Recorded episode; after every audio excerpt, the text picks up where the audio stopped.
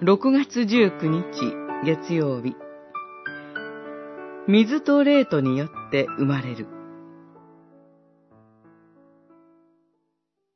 イエスはお答えになった。はっきり言っておく。誰でも水と霊とによって生まれなければ、神の国に入ることはできない。ヨハネによる福音書、三章五節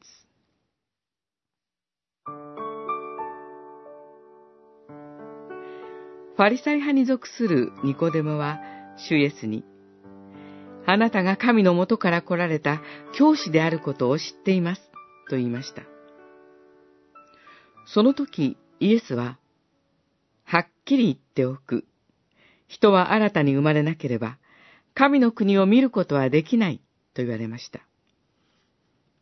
ニコデモは、新たに生まれることを、お母さんの体内に戻って、もう一度生まれることのように考え、そんなことできるわけないと困惑しました。主イエスは戸惑っているニコデモに、はっきり言っておく。誰でも水と霊とによって生まれなければ、神の国に入ることはできない、とも言われました。新たにという元々の言葉には、上から天からという意味があります。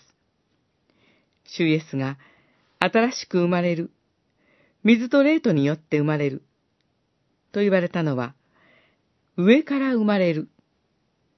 つまり、神によって天から来られた主イエスとの関係に生きることです。主イエスは神のもとから来られたお方です。神の国は自分の力で人生をやり直して入れるものではありません。唯一の方法は、水と霊によって新たに生まれ、主イエスとの関係に生きることなのです。